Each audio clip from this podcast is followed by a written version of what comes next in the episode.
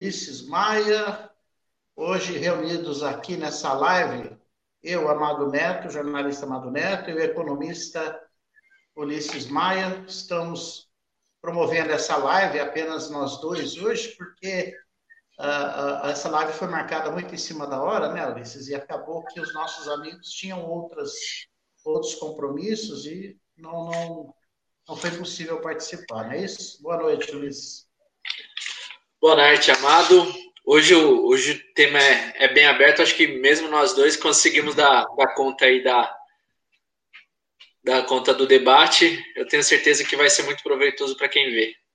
É, o, Boa noite, pessoal. O, o tema é papo aberto, né? A gente vai falar o que vier na cabeça, né? Com certeza. É, e a gente tem um monte de coisa, na verdade, a cada, cada hora na, na Globo News, no Jornal Nacional, a gente recebe mais uma, uma enxurrada de informação na CNN, né? Eu acho que o cenário nacional, com certeza, dá muito papo para manga. Mas você falando nisso, eu fiquei pensando aqui. Será que a era da internet que promove tanta notícia, ou as notícias sempre existiram, em grande profusão, como tem hoje, mas é, só agora a gente pode saber de tudo, quase que em tempo real, né? Por exemplo, o que acontece num longínquo país aí da, do extremo leste europeu, país da, da, da América do Sul. Parece que é, é, é, antes as coisas ficavam meio que resumidas a alguns veículos de comunicação possíveis, na época, rádio, jornal, a televisão. Hoje, com a internet, a gente tem um mix de informação que é infinito. Vem de toda ordem, de todos os lados, né? todos os temas, o que a gente quiser achar, a gente acha na ciência, na literatura, na política. Então, os temas estão aí. Não é dizer assim, ah, hoje não aconteceu nada na política. Pode procurar que aconteceu muita coisa. Não aconteceu nada na literatura. Tem um livro novo lançando, tem um, um escritor é, fazendo uma reedição do seu livro, na música, enfim, todas as áreas, né? Uhum. É, eu, assim, particularmente, é, particularmente, eu, eu acho, é igual falar que na, na ditadura na, dita, na ditadura não teve corrupção, né? Mas se não tem imprensa, não tem imprensa livre, não vai ter. A gente não vai saber do, do que está rolando, né? E a internet veio para realmente acelerar esse, esse processo de esse processo de, de comunicação, né? Esses processos de, de troca constante de, de informação e acho que principalmente que deu grande vazão é a questão da opinião porque antes a, a, opinião era mais, era mais seletiva, né? Agora a gente tem várias, vários analistas, tanto é, políticos, financeiros, é, isso traz é muito bom, mas também tem as suas seu, tem seus pontos de atenção que às vezes pode acabar prejudicando, né? Mais prejudicando com a desinformação do que ajudando. É verdade. Ah, você sabe, Ulisses, eu não sei como você escolhe os canais que você assiste, mas a gente costuma é, ser meio que fiel a alguns canais, né? alguns youtubers. Por exemplo, eu, por alguns paradigmas, né? por alguma, alguns parâmetros, eu escolhi o Henri Bugalho, o Portal do José, que já nos deu o prazer de um debate com a gente, uhum. uh, o Bem-vindo Sequeira, que eu gosto muito de assistir os vídeos que ele promove. Eu assisto Porta dos Fundos, que é uma, faz uma crítica bem ácida, né, política, social, é, é, crítica de costumes também, de comportamento. Enfim, tem um, um, uma gama grande aí. Como que você escolhe? Qual o critério que você usa para escolher seus canais, seus youtubers? Eu acho que eu acho que está bem em linha do que dos nossos interesses à época, né? Assim como algum tempo, algum tempo não, na verdade, eu gosto muito de, de jogos e, e esse tipo de coisa. Eu tenho alguns canais de, assisto alguns canais de alguns joguinhos que naquela, naquela uma hora, uma hora por dia, assim, a gente, uma hora por semana a gente consegue jogar.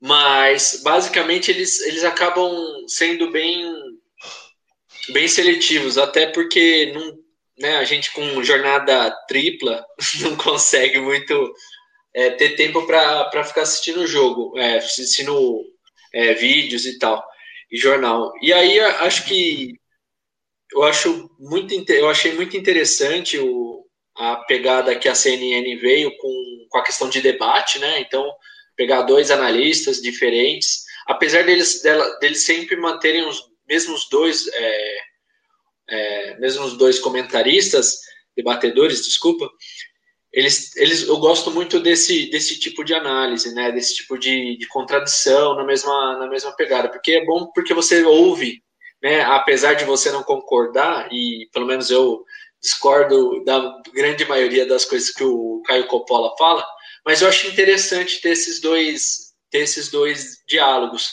O Quebrando o Tabu fez isso algumas vezes, é um canal que eu acompanho. O, Porta dos Fundos, pela, pela questão humorística dele, são, são muito inter, interessantes de ser, de ser assistidos. Tem algum, alguns vídeos deles que são, que são ótimos. Tem uma pegada bem ácida, como aquele do Sobre a Mesa, né? aquele lá que foi no começo, eu acho que já mostrou pra, por, por que, que eles chegaram onde chegaram. E e eu acho, acho que é isso, tem a ver com, com o interesse da época. A gente, né, por exemplo, tem uma, tem uma questão que está que tá meio latente, que é a questão da privatização da água, né? Que te, teve uma. Eles estão voltando à discussão de uma, de uma LP que foi, é, foi recolocada na Câmara. Foi recolocada na Câmara agora no, em 2019 é, uma, desculpa, uma, uma lei que foi recolocada, que era de 2019 e foi recolocada em discussão. Mas você vê o quanto, e aí eu estou discutindo sobre isso, mas você vê o quanto que é, é desconexo a realidade da Câmara dos Deputados, né? Porque enquanto está todo mundo, o mundo inteiro está falando de garantir direitos, né? Direito à água, direito à vida, direito à moradia, a, o Brasil está falando em privatização, né? Em privatização, o Guedes está falando de privatizar os bancos, tem o deputado do PSL falando em privatizar a água. Então, é, esses assuntos que vão surgindo é importante para a gente. Eu vou sempre dando uma mudada no canal que tem mais volume sobre esse determinado assunto. Eu acho que isso daí também dá uma, uma variada nos, nos canais que a gente assiste. Sabe quem, é, eu... quem entrou aqui que está tentando entrar, mas acho que ainda está com problema? O ah. Dão. Dão Ferreira. Mas ele deve estar com algum problema na conexão ainda. Tá. É, realmente tem até um áudio dele aqui. Deixa eu ver se eu consigo ouvir. Abra o que. Um minutinho. Mas é, gente. Em 10 minutos ele vai entrar. Beleza. Acho que é, ele deve estar tentando entrar aqui. É, o Dão é sempre muito interessado e participativo, né? É. Enfim, mas, a... mas é, o que, que, quais assuntos você tem escutado agora? Sobre quais assuntos você tem estudado? Então, hoje, mais, mais detidamente, essa questão que você abordou aí, que é a questão da, da água, da privatização da água, porque eu fiz um comentário no grupo do meu partido político que eu, eu não concordava nem com a privatização e nem com a não privatização. Eu acho que nós temos que ter um, é, alternativas a isso. Né? Pode ser um, um campo misto de, de, de, de, discussão e de ação nessa questão da água. Por exemplo, eu vou dar uma ideia aqui. Uma empresa que privatizar a, a, o, o saneamento básico numa cidade como Indaiatuba, que vai dar lucro para ela, porque a iniciativa, a iniciativa, privada é assim, ela só investe onde dá lucro, ela não faz caridade, né? Então você pega uma cidade, a menor cidade do estado de São Paulo chama Rosana, deve de ter 4 mil habitantes. Então, a empresa que, que que privatizar água aqui, que ganhar a licitação para privatizar água em Indaiatuba, deve de pegar Rosana também. Você obrigar essa empresa é o seguinte, não, você vai poder pegar uma cidade lucrativa. Mas você tem que pegar uma que não vai te dar lucro também. Você tem que fazer o seu balanço aí. Você quer privatização? Você não vai privatizar só onde dá lucro, não. Você vai ficar responsável, essa empresa vai ficar responsável também pela, pela água de Rosana, pelo saneamento básico. Água, esgoto e tudo que envolve isso. Né? Estender as redes de, de esgoto, a, o abastecimento de água, água limpa, e, e tem que se verificar a qualidade da água, onde chega. E tem mais uma questão. É, é a questão do que você fizer, o que você vai fazer com os dejetos, né, o, do, do, dos esgotos. Você não vai poder lançar na, na, via pluvial. Você tem que, esse dejeto tem que passar por um tratamento. Ah, não vou fazer isso em Beatuba, mas lá em Rosana não vou fazer. Não, tem que fazer lá também. Né? Então, acho que é bem, bem por aí. O que é que você pensa disso? Então, você sabe que é, você sabe que com, com a, a, privatização, acho que é, é o problema que a gente sempre, acho que conceitual, né? O problema é que a gente sempre pensa numa na, na, na empresa pública como inferior, como, como menos qualificada. E aí faz com que seja muito sempre mais benéfico a questão da, da privatização. Mas, é, por exemplo, é, como você disse, a, a, as empresas elas tendem, elas só vão entrar se o negócio for lucrativo. E se o negócio não for lucrativo, mesmo que ela entre, porque ela provavelmente ela vai querer entrar para conhecer, ela ela, ela, vai, ela vai fazer o máximo para prestar o, o, porque no começo ela não vai prestar o melhor serviço, ela vai prestar o serviço razoável para ela não ter prejuízo, porque no começo ela sempre tem, é, tem investimento massivo e aí ela, ela vai tentar diminuir os prejuízos. Então, assim, é, pensar na privatização como uma, for, uma forma de fazer a prestação de um bom serviço, tomando como base, por exemplo, o que aconteceu na Telecom, que foi, foi interessante, né? Aconteceu muitas coisas, mas aconteceu coisas além desse, desse mercado, de, além do, da questão da, só um segundo, deixa eu arrumar a câmera. Além da. Além só do telecom. Boa noite, Dão. Boa noite, Dão.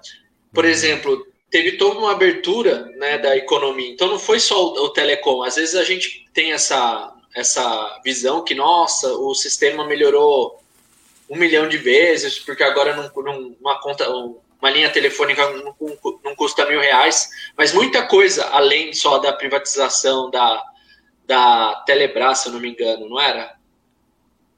Sim. Além da Telebrás, mudou para ser para chegar, chegarmos nesse patamar, isso, inclusive mundialmente falando. Então, é, é, muito fraco falar que a privatização sempre é boa. Então, a, a, partir do momento que você tira essa, essa premissa que privatizar você vai ser mais eficiente, você já começa a discutir mais é, igualitariamente né, esses, outros, esses outros pontos. E imagina se aqui em Dayatuba, por exemplo, eh, falarem em privatizar o SAI. Porque com certeza os, quem tem esse, esse, esse dinheiro pra, na questão de privatização, né, e normalmente isso daí é distribuído dentro de um, dentro de um monopólio ou dentro de um oligopólio que é um pouquinho mais fechado, é, é, são sempre os mesmos grupos e, e eles não estão é, preocupados com a questão do, do melhor serviço. É só pegar como que é a, o transporte público, né? Transporte público, é, enquanto não tiver uma visão de, de realmente é, que deixe de ser é, deixe de ser lucrativo para ser realmente mudar o conceito da cidade em como utilizar o transporte público, né? Você vai ter essa discussão, né? Infelizmente. É verdade. O Dão, para te atualizar, nós estamos discutindo é, alguns pontos de vista sobre a privatização do saneamento básico, da água, enfim, né, de esgoto, água. Acho que está tudo no pacote, né? Ou, ou, uma empresa vai privatizar só a água, outra rede de esgoto. Acho que é tudo junto, não é? Água e esgoto são juntos. É, água e esgoto são juntos. Se bem que em, em muitas cidades aconteceu o seguinte: é, aconteceu de de uma empresa cuidar do, do tratamento de água e distribuição e uma, uma empresa diferente cuidar do, do saneamento dos esgotos e do lixo, né? Tem acontecido bastante exemplo desse tipo na, na, nas privatizações nas cidades. Eu, eu queria, já que fui citado, eu sou servidor do SAI há, há quase 25 anos. não sei se vocês sabem. Não, eu não vou saber, sim, sim. sabendo agora. Então, eu trabalho no SAI há quase 25 anos, inclusive estou pleiteando já minha aposentadoria daqui um, daqui um bem pouco tempo. E o SAI da Tuba, eu não falo em nome do SAI aqui, bem para ficar registrado, mas o SAI de Indaiatuba é, é uma das referências nacionais, nacional. E uma empresa pública. A administração, apesar dos pesares, tem, tem sido exemplar no, na região e no Brasil. É tanto que a gente tem tido até visita de outros de, de pessoas de, de, outros saneamentos de, do Brasil afora que vêm, é, de certa forma, é, ver o que, é que a gente anda fazendo. E realmente o SAI, é, tanto custeio e, e, o próprio saneamento em si é, é, é, é satisfatório. Então, essa, essa, essa, fala, essa falácia que eu acho de que empresa pública não dá certo o, o, acho que o SAI está aí para provar que realmente não se confirma isso. O SAI ele é lucrativo, ele oferece um serviço de qualidade para a cidade. Então, só esses dois, só esses dois itens que eu já falo para você que, é, que já, é, já, são, já são itens essenciais para uma empresa pública funcionar a contento, né? Então, e, e, a coisa de dizer assim, não, a iniciativa privada vai entrar e vai dar tudo certo, é, é, isso não se confirma. Tanto que na Europa agora, acho que você já deve ter falado disso, é, um número imenso de empresas públicas de saneamento voltaram para a mão do Estado pra, porque elas não estavam dando conta do, do recado. É, é a, primeiro que a empresa pública ela não visa primeiro o serviço, né, Ulisses? Ulisses. Ela primeira visa lucro. Ao contrário, né, ao contrário do empresa igual o SAI aqui, que ela visa primordialmente pelo, pelo, pelo serviço. E o, o que tem sido referência, igual eu te falei, nacionalmente falando. Então, é, quanto às, às, empresas de telefonia também, tá certo que houve esse app também, mas se, se o Estado, se o público tivesse encarado as empresas de telefonia, como fizeram aqui com o SAI, para distribuir um serviço de qualidade, eu acho plausível, totalmente plausível. A, a, empresa pública é, é totalmente é, saudável para fazer isso e pode fazer isso. Né? O que se tem que ter é, primeiro, o, o cidadão ele tem que estar inserido na política local, né? na, na política da, do, do serviço, né? para poder cobrar, para ter essas cobranças o tempo todo. Aqui em Datuba houve bastante cobrança, mas as administrações que entraram realmente elas fizeram uma, uma boa administração e hoje isso tem, tem acontecido a contento. É tanto que os planejamentos para dar 20, 30 anos são, são, estão todos detalhados lá. Se você procurar no site, tem todos esses. Então a gente já sabe as etapas a, a cumprir, né? Tem as etapas. Então a gente vai fazer essas etapas. E realmente é um serviço que, que tem sido bastante satisfatório para o cidadão, para o cidadão indaiatubano. Ô, Dom, deixa eu aproveitar, é, aproveitar que você é do SAI. Qual o setor que você trabalha lá? Eu trabalho num setor não muito cheiroso. eu trabalho no, no, saneamento básico mesmo, trabalho numa estação de tratamento de esgoto. Sou técnico numa estação de tratamento de esgoto. Trabalho na qualidade do, do que a gente joga no, no, no, no manancial. Então, vamos, vamos explorar um pouco isso aí, Ulisses? Porque só, só, sério... um só um segundo, Dan. É, você sabia que quando eu, é, em 2014, até 2014, 2012 a 2014, acho que não, 2010 a 2014, E durante minha juventude eu trabalhei numa empresa que fazia transporte de resíduo, inclusive descartando aí no, no site, aqui no site de Indaiatuba. Ah, então mas era de... deve ter se visto, cara. Não, pode ser. Pode ser, eu, mas a gente fazia mais serviço na época que eu morava em Itu. Aí eu fazia mais no, uh, descarte tanto no, no, na Águas de Itu, né? Que é importante depois eu falar um negocinho deles, e, depois, e na Sanitrate aqui de Salto. Então eu sei, a gente, a gente é irmão de. A gente é irmão de resíduo. Você tra... Então vamos, pra... vamos, explorar Você... esse assunto, Então, vamos, vamos explorar vamos esse assunto. Nós vamos, vamos chegar ali no, no na, na, experiência do Ulisses, que também com certeza é muito rica. Mas eu queria o seguinte, eu queria, já o papo era aberto, a gente não tinha um direcionamento, vamos nos focar nesse papo, porque ele é de suma importância para nós, né? Não faz muito tempo eu postei o vídeo do, da música Planeta Água, do Guilherme Arantes, e eu dei ênfase nesse, nessa postagem, dizendo que o maior significado da vida é água, não tem outro. Com certeza. Né? É, então eu queria focar na seguinte questão. Eu tenho sérias dúvidas quanto à desbacterização da água através do uso de cloro e sobre o percentual de cloro sobre a água tratada. Você hoje trabalha na parte da, da, da compostagem, ali, da, não sei se o termo é esse, né? Mas você também deve ter um pouco de conhecimento na área da, da, da purificação da água, do tratamento da água, não é isso? Você sabe dizer qual é o índice de, de, de cloro por litro de água que nós que, que é permitido? Porque há uma legislação sobre isso, não há? se não me engana, se não me engana agora, eu estou fora da água, mas se não me engana, a gente lança nas, nas, nas redes de distribuição com 2 ppm, quer dizer, parte por milhão de cloro na água. O cloro, o cloro é, é um é, é volátil, é, quimicamente falando. Ele é volátil.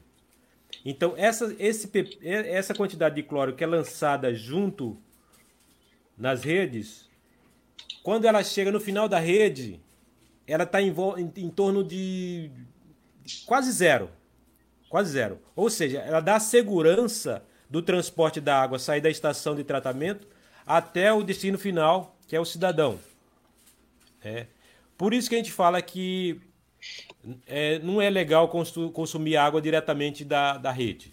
O ideal é que a água suba na sua caixa d'água, ela fique lá, para esse cloro se esvair, né? Porque o cloro ele é prejudicial.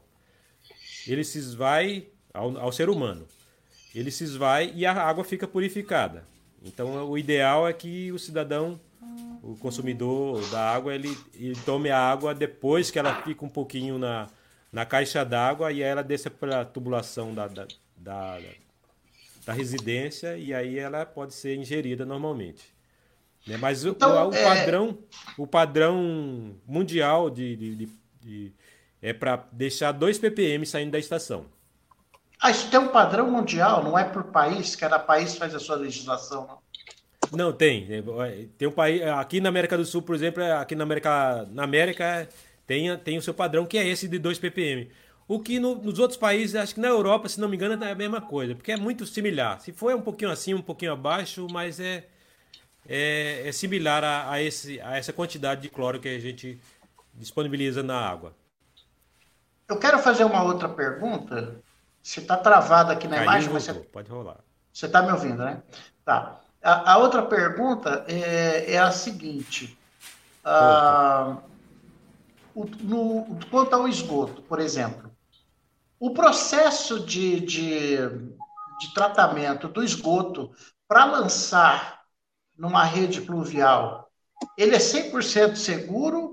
Ou, ou, por exemplo, você tem um, um percentual de, de aproveitamento, de purificação, mas tem um percentual que não? Eu digo porque algumas, uh, alguns rios por onde você passa, perto da minha casa mesmo, tem uma extensão do, do, do parque ecológico, e vou... com frequência eu vou fazer uma caminhada lá e a gente acaba sentindo o cheiro que vem da água ali. mas diz que não se lança a, o esgoto na água, uh, no rio, sem tratamento. Então, eu deduzo que ou tem rede clandestina de esgoto lançando ali naquele rio, ou o tratamento do, do esgoto não é 100% seguro.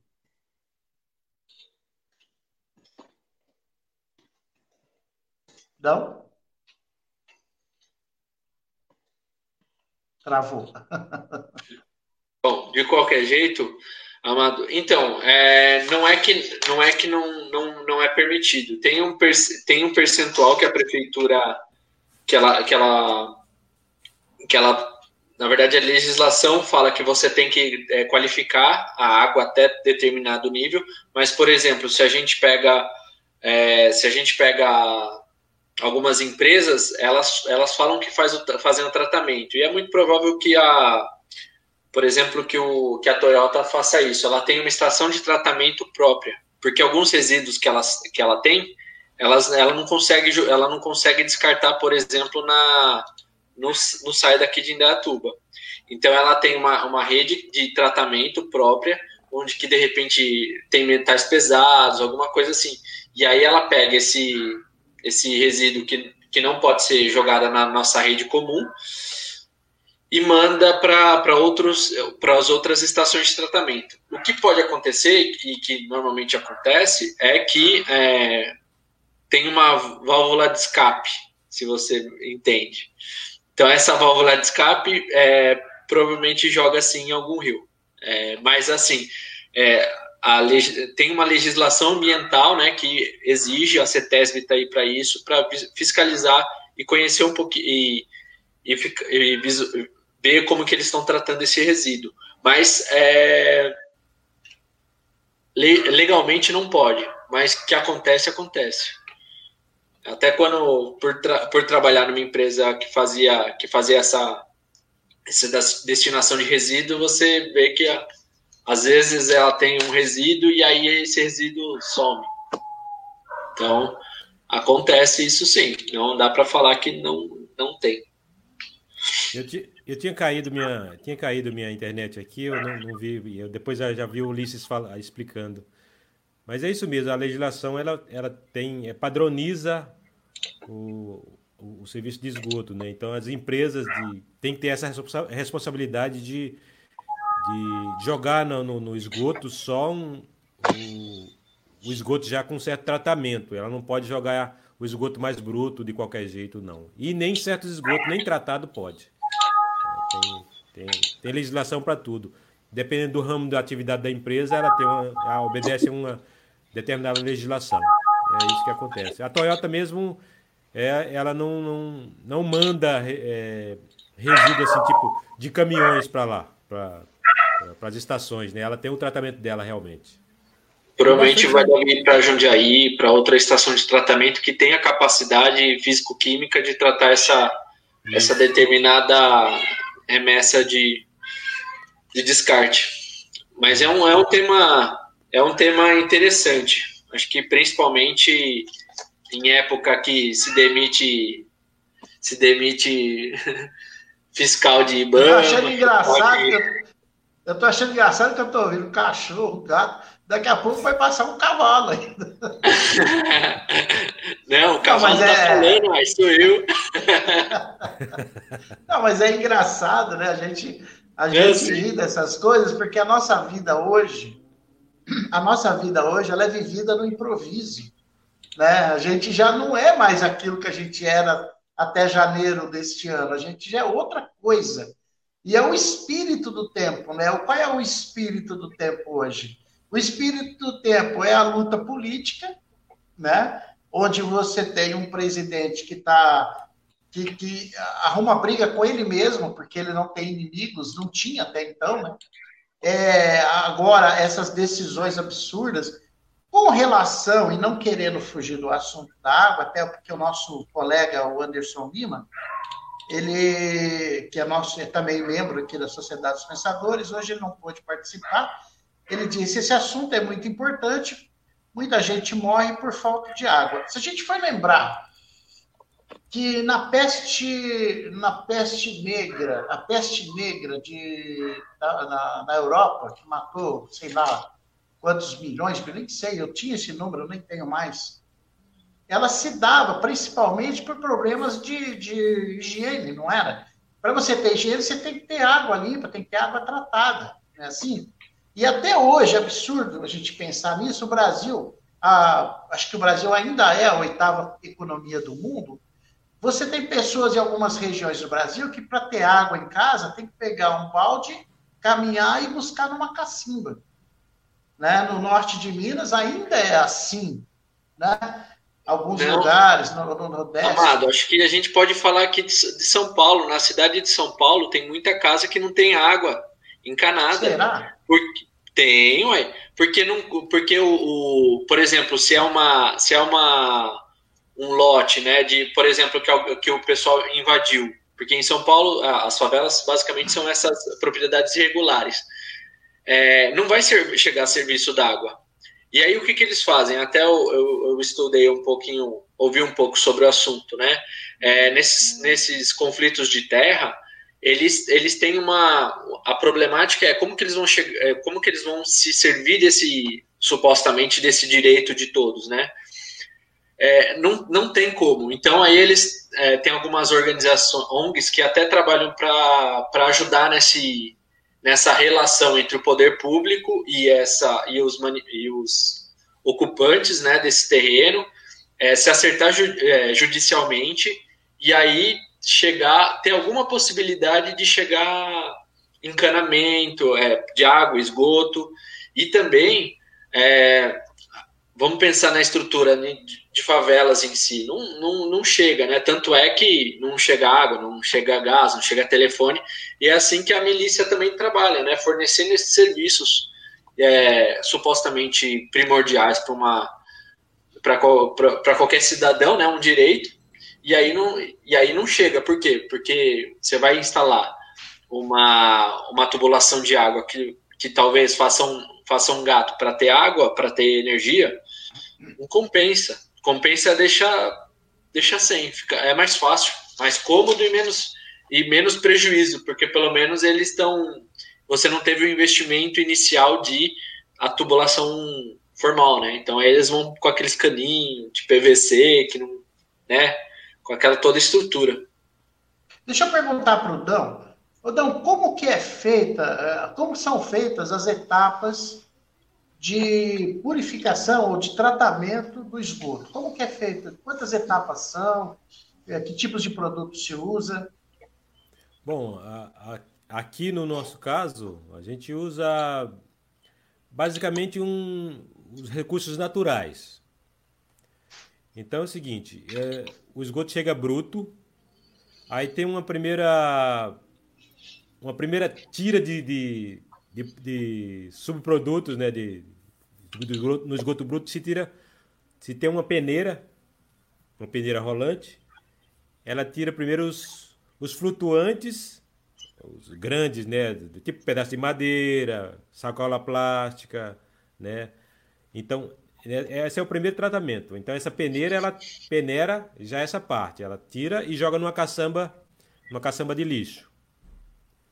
Depois dessa etapa, aí ela passa por a, pela, pelas bombas, são sugadas e é jogada no desarenizador. Tem uns parafusos que aí o esgoto passa.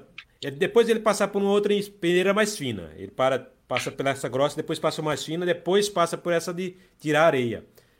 Que é um mecanismo que ele fica girando enquanto a água passa por aquela, aquele espaço ela, ele vai decantando os sólidos mais pesados, areia, pedra. E então nesse espaço tem um, um mecanismo que fica girando e jogando numa vala. Dessa vala tem uma, um parafuso que tira essa areia.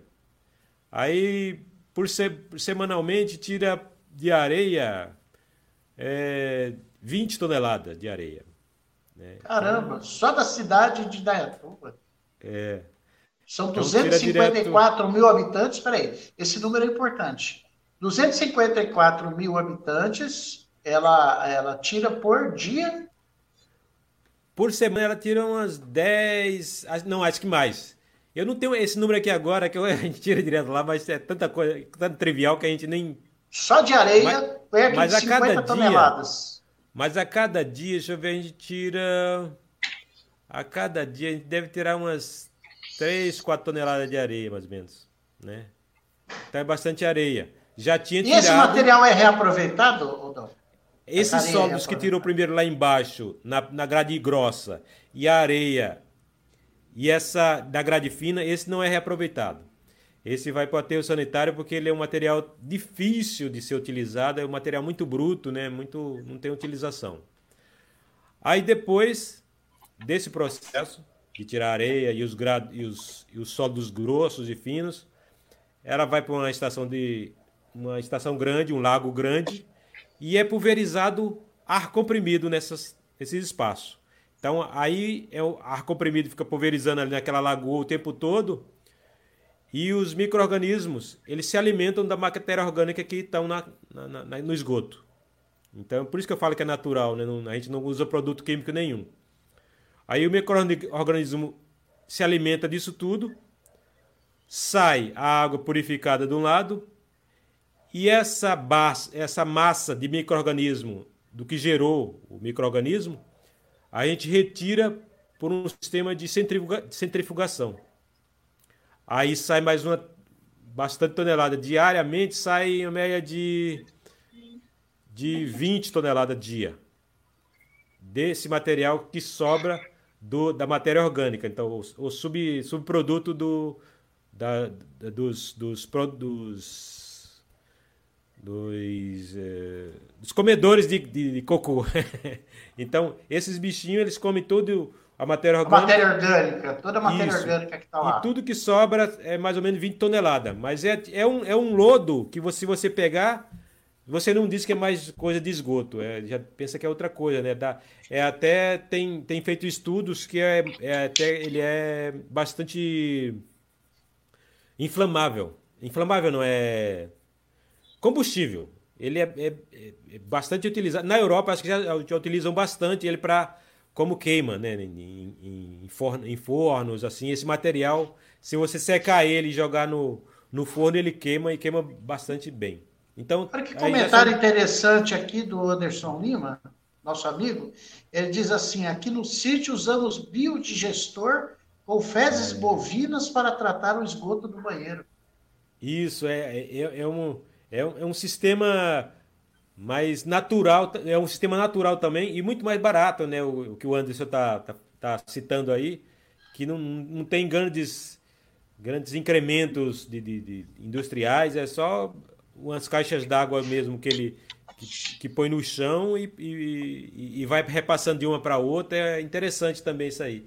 E o que é que a gente faz a grosso modo lá na estação, né? Que o, a matéria orgânica toda é consumida pelo microorganismo que, que a gente fornece só o ar, oxigênio para ele, porque ele só ele só funciona se ele tiver oxigênio para a demanda de oxigênio. Então ele está oxigenando, está respirando, ele tem que comer.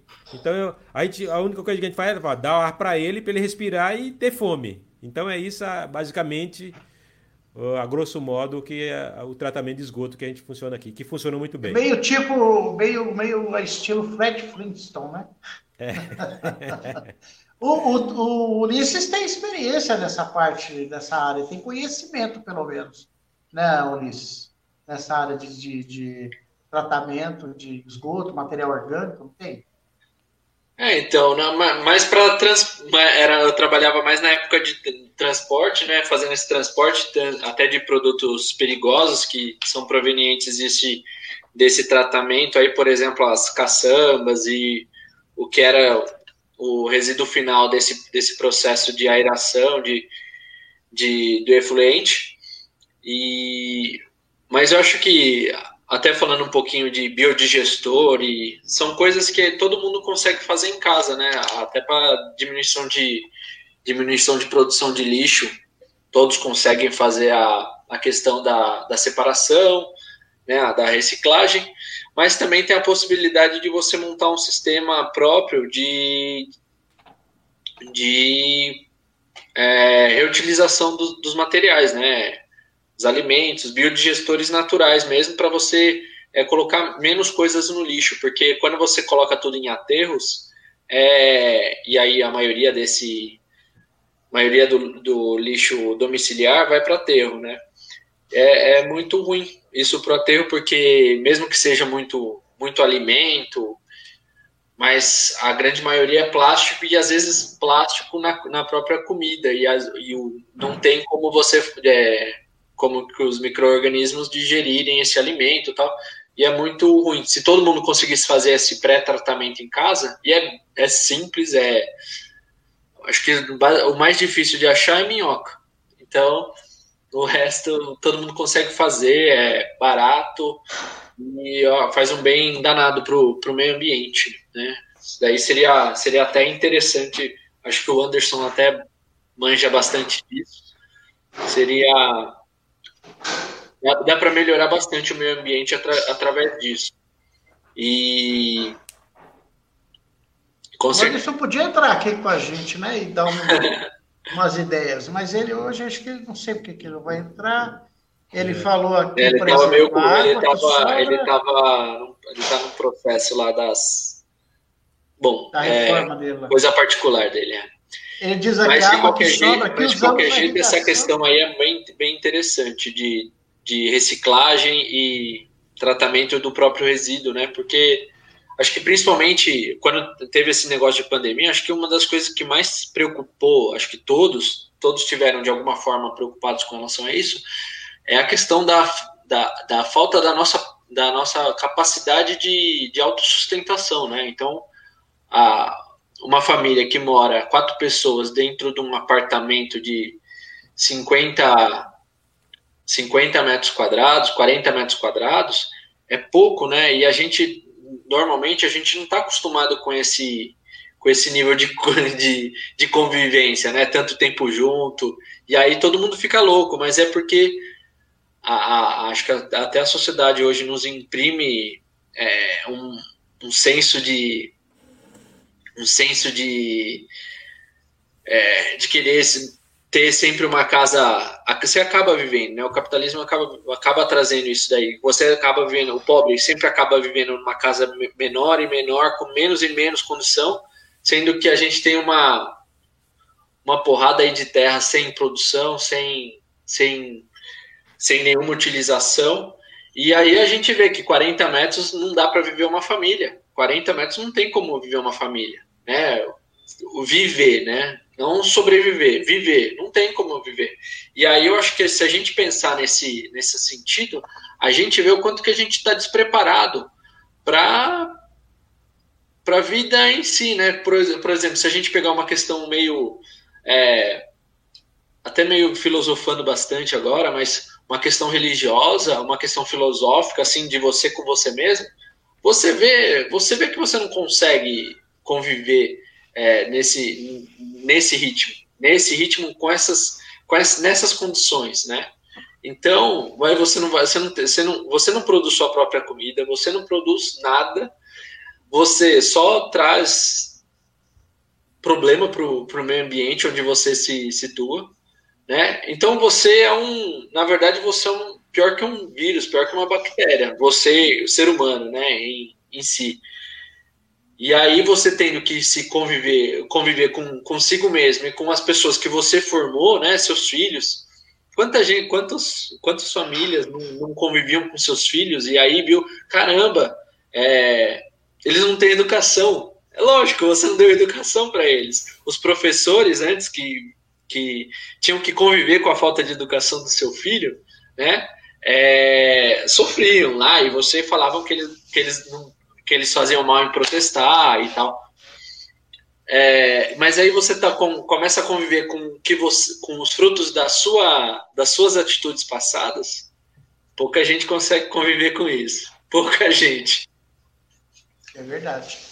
O, o Anderson falou aqui que o que sobra da, da água que ele usa na irrigação, ele usa nas plantas, em algumas plantas. É, eu até não acho que é o, o Anderson que está digitando, não, deve ser a Michelle, a esposa dele, porque ele parece que está envolvido lá com o piso, deve estar tá de luva na mão, né? Então eu acho que eu entreguei eles aí, né, Michelle?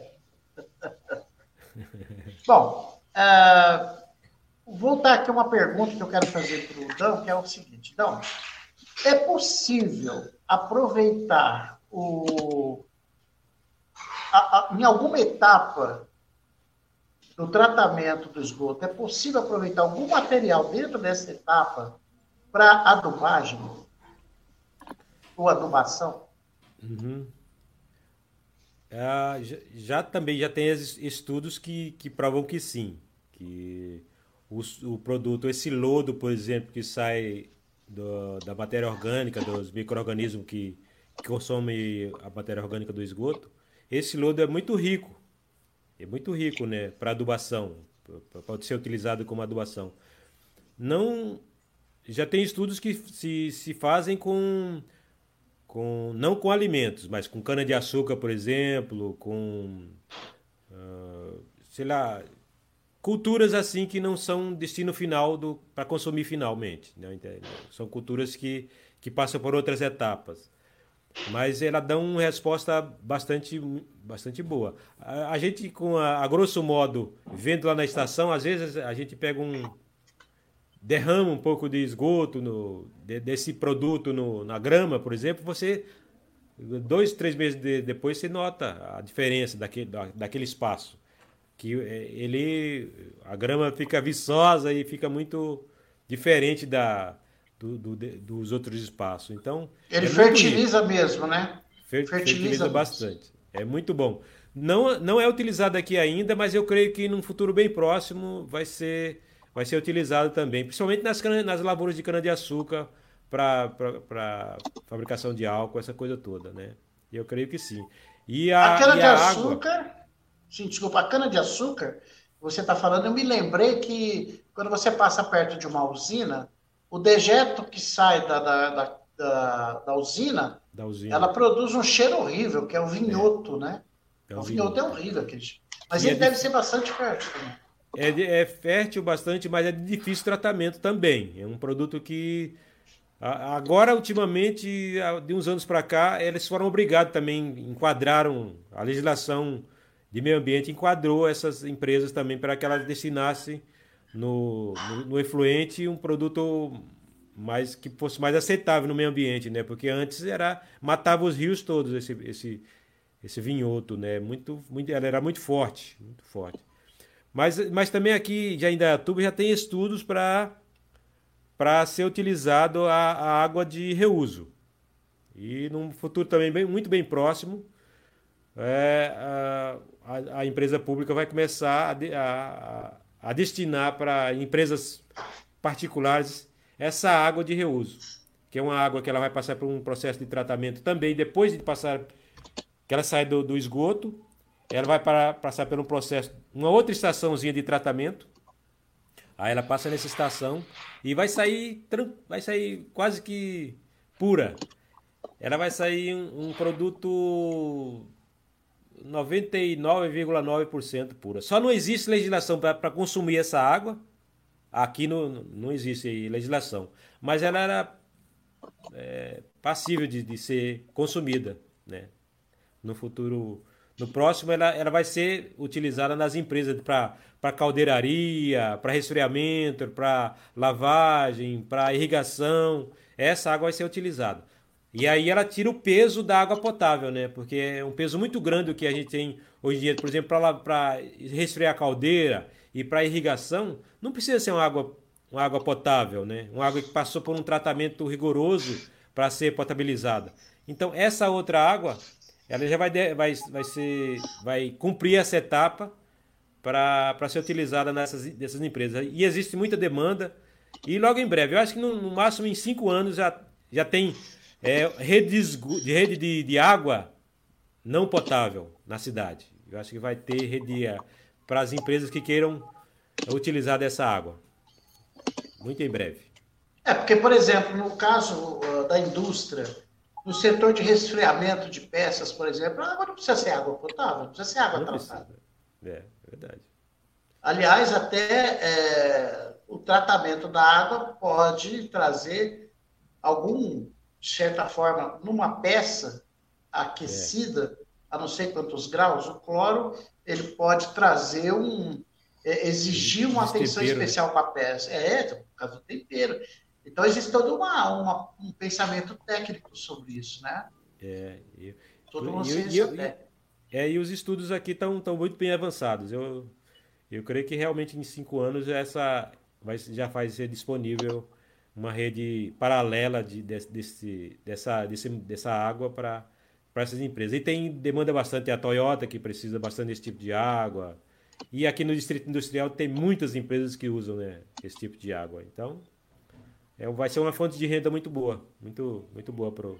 Por isso que eu falo que o, as empresas públicas, se elas se atessem a fazer um bom serviço, existe demanda e existe é, e existe retorno financeiro para elas. Né? O, a, o SAI é um exemplo disso. Vamos aproveitar então, vamos aproveitar para responder uma pergunta aqui da Sheila Regina Espinheira. Ela está perguntando o seguinte: com a privatização, a conta de água vai encarecer? Regiões periféricas não serão melhor atendidas, já que na visão do setor privado nem me agrada. Bom, só antes de de você responder, um de vocês, é o que fica mais à vontade para responder, eu quero perguntar o seguinte, talvez essa pergunta aí sim seja para o Dão. É, Odão, toda a cidade de Indaiatuba, todos os setores de Indaiatuba são atendidos com rede de água e esgoto? Ou tem algumas localidades que não são? Olha, ultimamente sim. Então está tá, tá sendo atendido toda. Está sendo atendido. A não ser áreas Tem uma área descoberta. Eu acho que não é 100% é. não, viu, Dão? É, mas áreas, mas aí já fica, já se fala em áreas rurais, áreas, áreas. Eu falo a zona urbana, toda a parte urbanizada. É. é, a parte urbanizada está inteiramente, tá inteiramente interligada na rede de esgoto, né? E da água também. Ela... Com relação à privatização, você que é funcionário do SAI, você não quer que privatize? Não, não, porque por, por esses por esses modos que eu tanto é, é, particularmente falando, né, porque que eu sou interessado no assunto, mas é, politicamente falando, eu acho que eu, sendo tendo o exemplo do, do Saim da Tuba, não, não, não, não existe é, da minha parte como como concordar com uma coisa dessas, porque tendo o exemplo da, daqui, que é uma empresa que está dando certo, que está dando lucratividade, que está servindo bem a população, então é, o que, tá, o que tem aí por fora é um mau gerenciamento. Né? Então, o que se tem que fazer é um gerenciamento correto das empresas públicas, em qualquer setor é isso, né?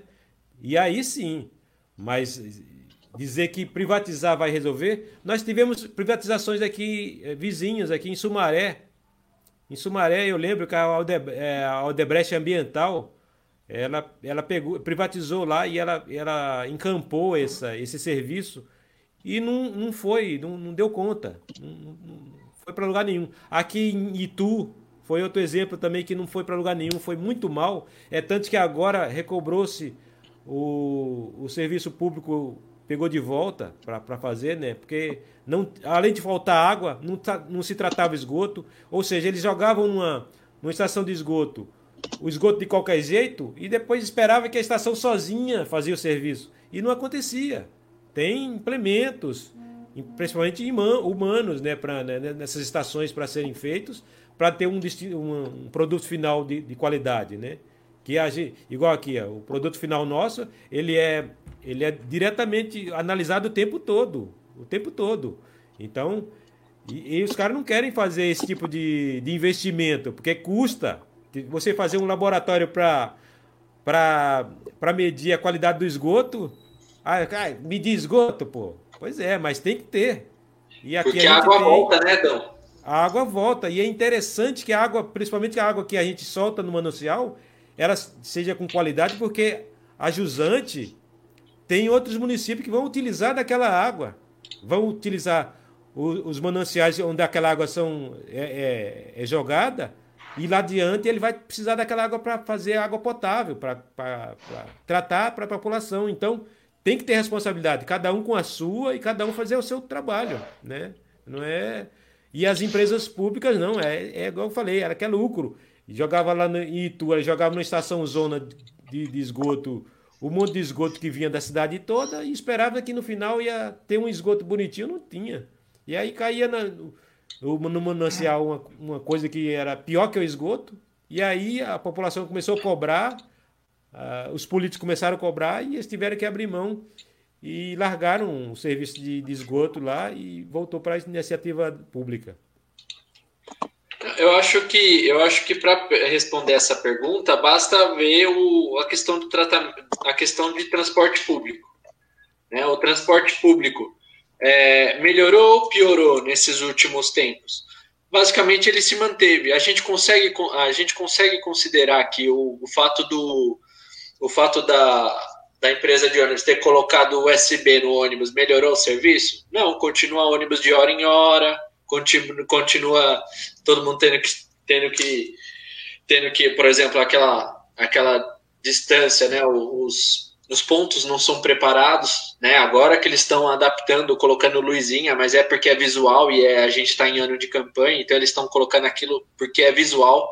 Eles não estão é, não estão não vão preparar, reparar a questão do, dos distanciamentos da, do ponto de ônibus, onde que o ônibus para. É, então, assim, é, respondendo mais, mais diretamente sua pergunta, Sheila, a probabilidade é que ela vai encarecer. E se ela não encarecer, é porque não porque você está deixando de pagar, não porque a empresa está deixando de lucrar, mas porque tem um serviço de um, o, o governo, seja ele federal, municipal, estadual, ele vai estar tá dando subsídio para essa empresa para ela continuar lucrando. Então, por exemplo, agora, né, a empresa de ônibus recebeu nesses últimos, nessas últimas semanas quase um milhão de reais porque não tem usuários utilizando o serviço. Isso fez a empresa é, fez a empresa se tornar menos lucrativa? Não, ela só está estabilizando os, os custos dela para ela não ter prejuízo, ter o mínimo de prejuízo possível. Então, assim, o serviço de água vai encarecer. A questão é quem, quem que vai pagar. Que no final vai ser a gente do mesmo jeito. Né? A, a gente vai continuar sendo o mantenedor desse serviço, só que a, aí a gente vai como se colocar um intermediário, né, para prestar prestar um bom serviço, a gente coloca um intermediário e paga o lucro para eles. Só que como dão expôs, a gente tem capacidade, só precisa de vontade política e a participação popular na cobrança desses desses desses esforços, porque se a população não cobrar esforço, vai acontecer igual aconteceu, por exemplo, em Itu, lá que teve a falta d'água. E aqui em Datuba conseguiu, né, fez uma, algumas coisas, por exemplo, é, trazer o, o, o Rio Cabreúva para Indaiatuba direto, é, isso exigiu investimento. Você aqui poderia ter é, falado que a culpa era da chuva, ou falar que, que fez o que foi necessário para trazer. Então, realmente depende de vontade política. Ah, tem que, a gente tem que sempre manter isso daí, participação popular, sempre, e pressão política. Eu, eu compartilho da mesma ideia que o, que o Anderson, o Ulisses, desculpe, é, com relação ao encarecimento da conta. Basta a gente ver, por exemplo, a telefonia, como é cara no Brasil, né? Muito cara mas uh, a qualidade também eu não sei. Eu digo para vocês o seguinte: a água que eu consumo, é, que eu ingiro, acho que o termo está correto, é, eu tiro de uma fonte que tem aqui no, no bairro próximo. Numa praça, tem uma fonte, eu vou lá e me abasteço com aquela água. Parei de comprar água em supermercado, eu vou lá e encho as garrafas e trago para casa mas já me garantiram que é um, uma coisa muito antiga, muita gente busca muitos anos, décadas lá, e que a água sempre é pura, sempre é boa. Né? Agora, com relação à qualidade da água como um todo, tratamento do, dos resíduos, do esgoto, que vai ser lançado nos rios, a gente só vai poder saber no futuro. Se a gente passar pelo parque ecológico ou qualquer outro rio mais próximo daqui e sentir o cheiro um cheiro atípico, então a gente vai poder saber que alguma coisa não está funcionando. Agora a pergunta é a seguinte: se está funcionando bem, o raciocínio é: se as coisas estão funcionando bem nessa área, você vai mudar para?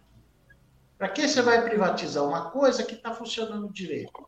como os Correios. Os Correios sempre prestaram um bom serviço para a sociedade brasileira. Agora se fala tanto em privatizar Correios. Eu nem sei se já consolidou essa tal privatização, não sei quem manda isso, mas sempre funcionou bem. Vai mexer para quê?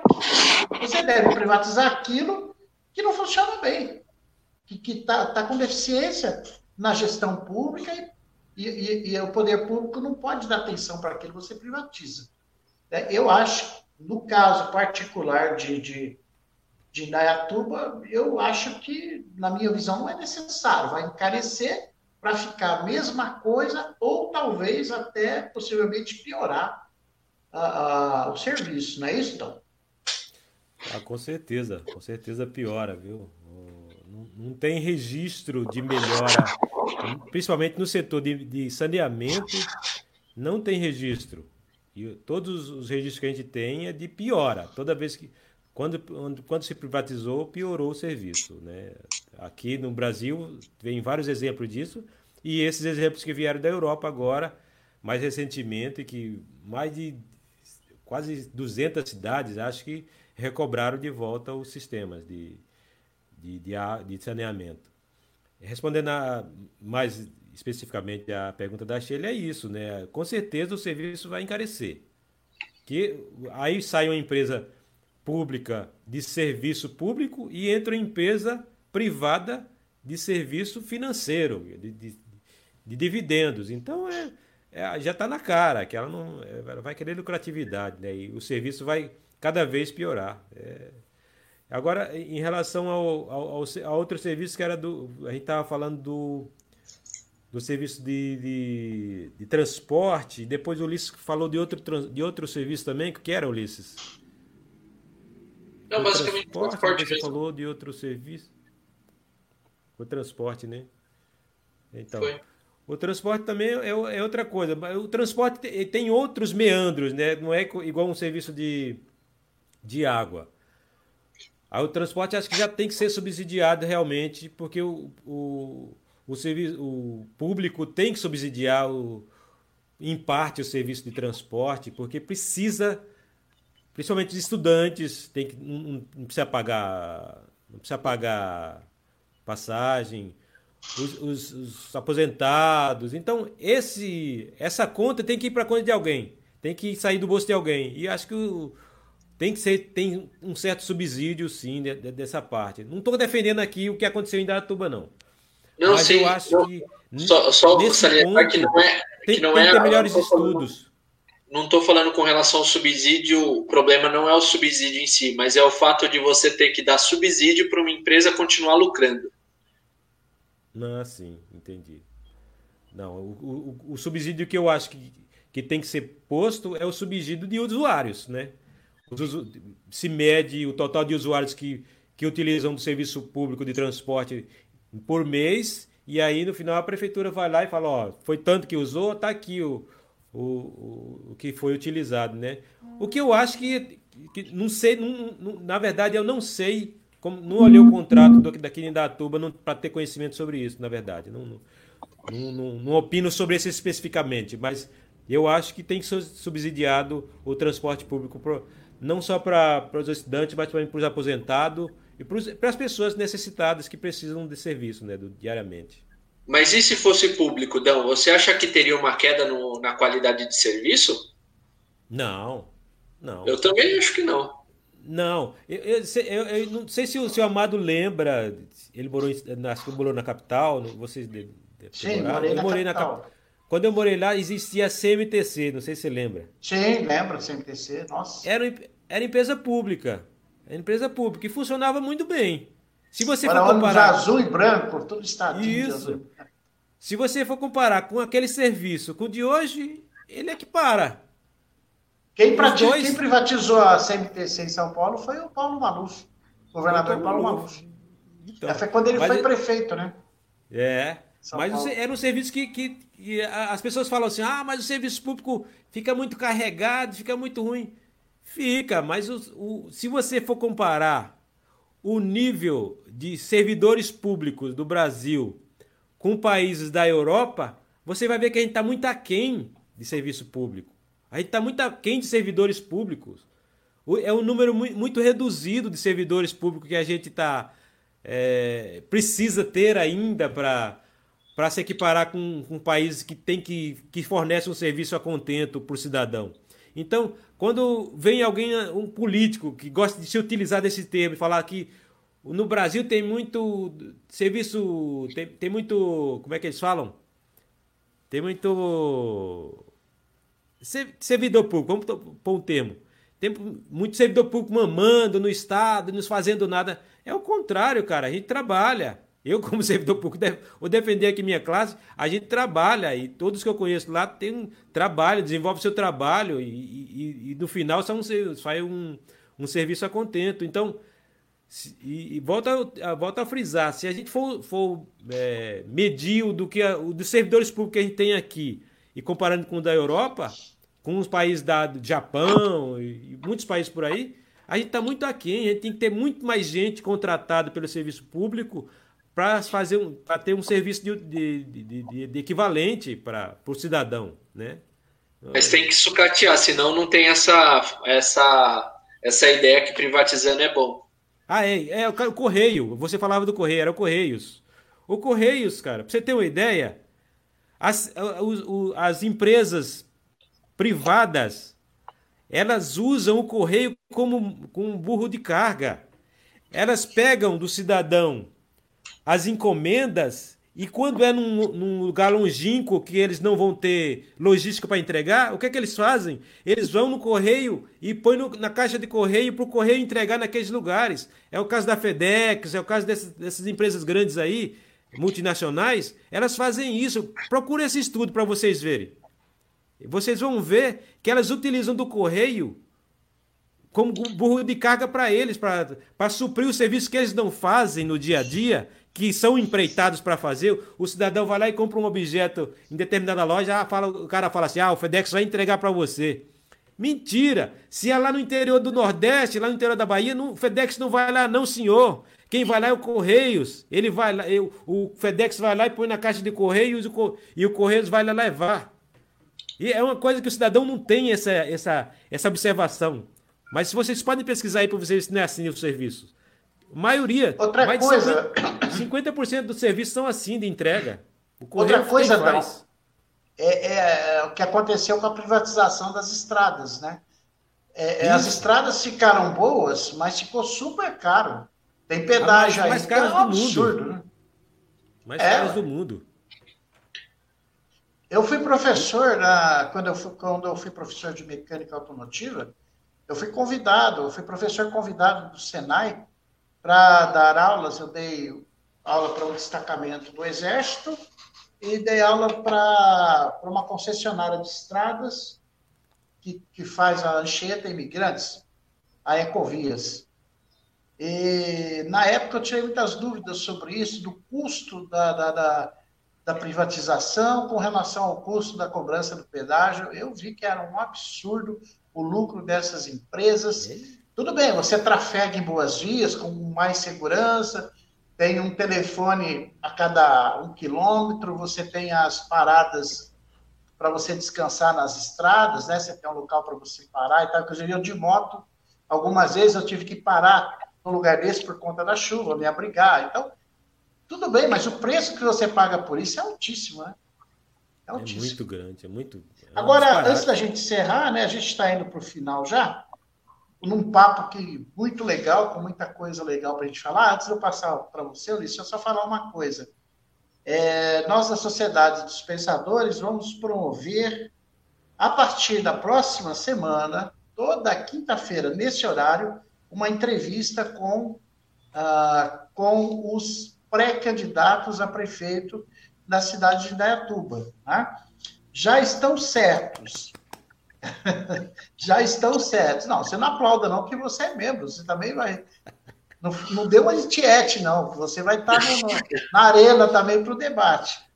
O, já estão convidados no dia 13 do 8, o Pedro Ferrari, da, do Partido dos Trabalhadores, que é pré-candidato a prefeito, e vai ser a penúltima entrevista. Porque a última entrevista nós vamos deixar de castigo o, o nosso querido amigo aí, membro da Sociedade dos Pensadores, que é o Ulisses Maia, que é do Partido Sol, do PSOL. PSOL é Partido Solidariedade e Liberdade? Socialismo e Liberdade.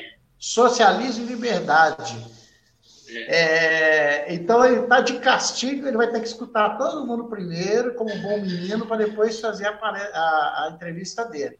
E nessas entrevistas nós vamos ter um padrão de tempo e de perguntas, todos vão ter o mesmo tempo e as perguntas serão exatamente as mesmas.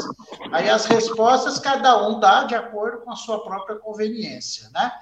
Lembrando que é possível que todos os que passarem pelo, pelo nosso programa, pelas nossas lives, possível que todos realmente se consolidem como candidatos de seus partidos, mas é possível que até que chegue a data definida para se para o registro da candidatura, a data definitiva, né, que haja alguma mudança, mas em todo caso, através do entrevistado, ainda que ele acabe não se consolidando como candidato a prefeito, pelo menos vamos entender qual é o espírito do partido, qual é o espírito da, da campanha, mesmo que não seja dele, mas seja de alguém indicado, houve alguma mudança, né? No caso do, do Ulisses, eu acredito que já está certo no seu partido que você é um candidato, né, Ulisses?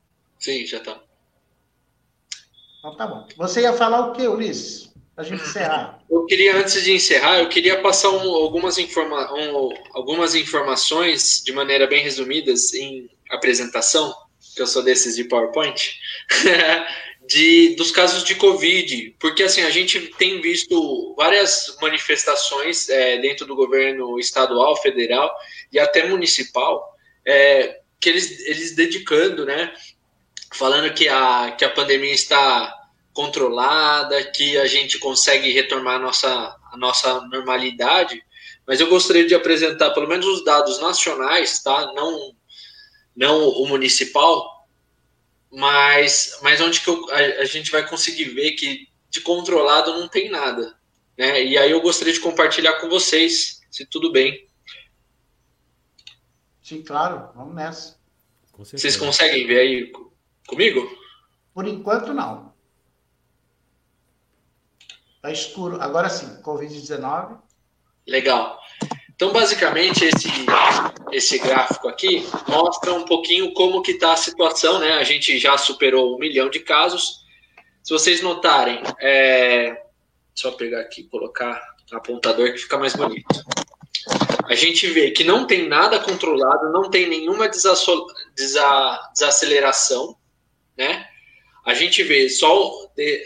só a questão do... da diminuição do... do percentual de morte mas a gente tem que lembrar que, na verdade, como a gente está com subnotificação, então, na verdade, esse número não tem diminuído, só tem, só tem aumentado o número de mortos, porque a gente só faz teste quando a pessoa apresenta é, uma, um caso sério, assim, é, relativo à doença. Isso daqui é falando nacionalmente, né?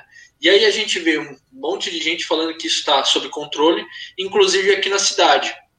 Esse daqui são os casos municipais, tá? A, a partir da base nacional. A, base nacional para municip, municipal tem uma diferença de duas vezes, em, pelo menos em toda a parte do histórico que eu fiz. Ou seja, se, eu, se o governo federal fala que a gente tem, que, que em Dayatuba tem 100 mortes, tem, tem 100 casos, a gente tem 250. Se se o governo federal fala que a gente tem 300, significa que a gente tem 650. É, então, provavelmente esse número que eu falei do número nacional, provavelmente esse número deve estar o dobro, porque isso aconteceu em todas as cidades que eu vi. Que eu fiz um estudo pegando um pouquinho o que, que eles fizeram, o que, como que tá as cidades na nossa região, e todas apresentam essa diferença entre o que o governo fala, o governo federal fala e o que, que o governo é, municipal diz. E aqui a gente vê que Indaiatuba está com uma taxa de uma taxa de mortalidade, letalidade de 10%. E a, a, a, os casos, né? Aqui vocês estão, vocês conseguem perceber que não tem nenhuma desaceleração. E olha, esse daqui é depois da reabertura. A reabertura foi mais ou menos nesse, nesse momento aqui. Então vocês veem, pessoal, que a, a seriedade e como que a gente está e como que a gente está sendo feito de, de besta para proteger, no caso, pelo menos municipalmente falando, o, os comerciantes, né? E, e, é importante perceber, é importante saber, né, que não é que a gente fala que não, o comércio tem que fechar, que, né, por exemplo, a gente ouve bastante falar assim, é porque você nunca entregou ninguém, nesse sentido, o que é mentira de qualquer jeito, mas muitas pessoas que defendem o isolamento social escutam essa, esse, essa, esse questionamento, né, fala que você não, não sabe o que é empregar, não sabe o que é financiamento, não, não é isso, é que a gente sabe que a, importan a importância da vida frente à economia, a economia se recupera, o que, que o governo argentino está fazendo? o governo argentino está dando taxa de juros em financiamento de capital de giro a, a juros zero para pra, as empresas que não demitirem ninguém. Então, assim, a gente sabe que tem coisa que, tem, que dá para fazer. Se o, se o comerciante tivesse essa, essa possibilidade de capital de giro, de giro a juro zero, ele não precisaria demitir ninguém. Esse, quem está querendo reabrir o comércio é porque não é ele que vai pegar ônibus, é porque não é ele que vai ter que andar de, de cima para baixo, não é ele que vai atender os clientes. Isso, isso pessoal, é, é, muito triste, porque a gente vê que não tem nenhuma desaceleração. A gente vê que a taxa de, de, de letalidade está 10%, que é o dobro nacional, e ainda assim a gente está falando que precisa reabrir comércio. É, é difícil aceitar essa, esse questionamento, né? essa fala que a gente precisa. Porque se as pessoas estivessem fazendo o trabalho certo, certo delas, a gente não precisaria. Se a gente tivesse um, já tivesse começado a pensar em montar hospital de campanha, sendo que a gente sabe que a gente recebe paciente de tudo que é cidade aqui da região, a gente, a gente estaria se preparando para isso. Mas, uh, por exemplo, é, Campinas 100% do, do HC dele já está lotado. 100% da ocupação dos leitos de UTI. Até quando que a gente vai ficar esperando isso daí, né? E isso, isso é complicado. O que, que você acha, Amado? É, essa fonte que você pegou esses números, qual é essa fonte? É, é a Frente Nacional. Eu, eu vou disponibilizar aqui no, nos. É, é sempre bom falar a fonte, porque se alguém ver depois, uma outra hora, que acabar assistindo, vai falar, ah, mas esses números aí são inventados. É bom a gente não, ter a fonte, não. né? É, e... Vou até disponibilizar já para não. É, eu acho que, que eu acho que você está certo, esses números são muito próximos da realidade. Essa ideia de que ah, está sendo super, sub, subestimado o número de contaminados em motos, é, eu acho que está acontecendo isso, entendeu? Então é uma ideia, uma ideia mais do que uma ideia, acho que é um fato, né? é um fato. E a gente tem que sempre potencializar isso. Ah, quando eu falar, ah, morreram um milhão de pessoas, você sabe que morreram dois. Né? Graças a Deus não chegamos nesse número ainda, mas é, eu acredito que nós vamos ter mais pelo menos um ano de pandemia, de um para dois anos. É, é, a gente vai lembrar de alguns casos do passado, por exemplo, é, a, o surto de meningite no Brasil, acho que foi uma pandemia, não sei, foi só o surto no Brasil, duraram mais de dois anos. A, a peste negra, quase cinco anos. A, a, como é que fala? Aquela no início do século do século XX, né, do século XXI, é, 1900, no século XX. No a gripe espanhola a gripe espanhola foram dois anos, né? Mil, é, 1918 a 1920, se não me engano. Então, o, o, período médio da duração de uma pandemia é de dois anos. E nós estamos ainda há seis meses da primeira pandemia. Então, é de um ano e meio para frente, com toda a tecnologia que a gente tem, porque você pode criar uma vacina amanhã, mas ela tem que fazer, ser feito vários testes até chegar no ser humano. Né? Então, ah, por que, já não aplica no ser humano e testa de uma vez? Porque a vacina pode ser mais letal do que, próprio, do que a própria doença. Né? É jogar água da, é jogar água da bacia com o bebê dentro. Jogar tudo fora, né? Enfim, eu acredito muito nesses números que você colocou, só pedir para confirmar a fonte, para ficar registrada qual é a fonte. Não, é Mas eu boa. acredito nesses números aí que você colocou. E deixa eu ver o que mais. Só o, o- reforçando aqui, o, o Ulisses Maia é do PSOL, e eu falo que eu tenho um, um cara no PSOL que eu sou um grande admirador, que é o Marcelo Freixo. Sou muito fã do Marcelo Freixo, um cara inteligentíssimo, uma visão de mundo extraordinária, um filósofo, praticamente. Eu acho que ele é professor, né? Ele é professor É, universitário. direito. Direito, é. Pois é, ele é extraordinário. Eu sou super fã dele, super fã. Bom, gente, eu, da minha parte, eu quero agradecer. A, deixa eu pegar as pessoas aqui que, que entraram, que nos prestigiaram, né? O Anderson Lima, com sua esposa lá, o Michele, a Sheila Regiles Pinheira, a Cá Oliveira, que participa de todas as nossas lives, né? Nosso abraço, nosso muito obrigado. O Billy Jorge e a Fernanda Ferreira, que, que são de Minas Gerais, da cidade de, de Barbacena, e são, respectivamente, filho e nora meus, né? E quem mais? A própria Michele, Maria de Oliveira, ah, enfim, é, muita gente que entrou. A Marta Ângela Má. Marta Ângela Má. Deu parabéns pela pauta. Ô, ô, Marta, não tinha pauta, não, viu? Era papo livre, papo aberto.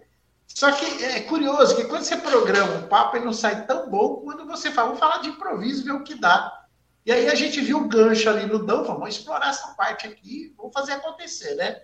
Eu, da minha parte, estou muito satisfeito. Enfim, é isso. Dão, suas considerações finais?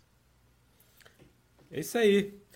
Hoje na correria, cheguei atrasado aqui, né? peço de excusas aos, aos meus companheiros de bancada, mas realmente eu estava numa, numa empreitada grande que é fazendo as contas aqui do partido. Eu sou vice-presidente do PT, como vocês sabem. E aí a gente estava nessa, nessa caminhada, mas cheguei ainda a tempo, deu tempo de, de a gente conversar sobre bastante assunto e explanar Sim, alguns. É, foi bacana. Eu agradeço a vocês dois e aos espectadores aí que estiveram até agora com a gente na nossa live. Muito obrigado, até a próxima. Ô, Ulisses, era só isso mesmo? Ah, vamos lá. Obrigado a vocês também pela, pelos comentários. É, deixar vocês contentes aí. Podem ficar, podem ficar tranquilos que, o, que a CCR, que é um dos maiores grupos aí de, de concessionária de autoestrada, teve 35% de, de EBITDA nesse último trimestre, de, o primeiro trimestre de 2020. Vamos dar os parabéns para eles, que eles estão fazendo muito dinheiro é, fazer uma adição que a, o leito, o, as UTI, as UTI daqui de, do AOC está 83%, então com esse nível de contágio a gente pode considerar que já, é, já passou a hora de pensar em montar hospital de campanha. E, e finalmente, obrigado a todo mundo que deu uma comentada aí, participou. Tenho, espero ter agregado de alguma forma aí para todo mundo. E obrigado de novo a todos aí, aos comentaristas também. O, reforçar aqui nossos agradecimentos também, a presença do nosso ex-companheiro aqui, né, o Marcos Aparecido Navarro, que já fez parte do nosso time de pensadores. E obrigado pela sua companhia. Uh, enfim, gente, muito obrigado a vocês todos e até a próxima live, que será na segunda-feira, não é? Isso, na isso próxima, mesmo. E na outra, que será quinta-feira, nós vamos começar com as entrevistas com os pré-candidatos à prefeitura da cidade de Indaiatuba. A todos o nosso, o nosso muito obrigado e até a próxima, se Deus quiser. Tchau para vocês, gente. A gente Tchau, pessoal. permanece nós três. Vamos permanecer nós três, tá?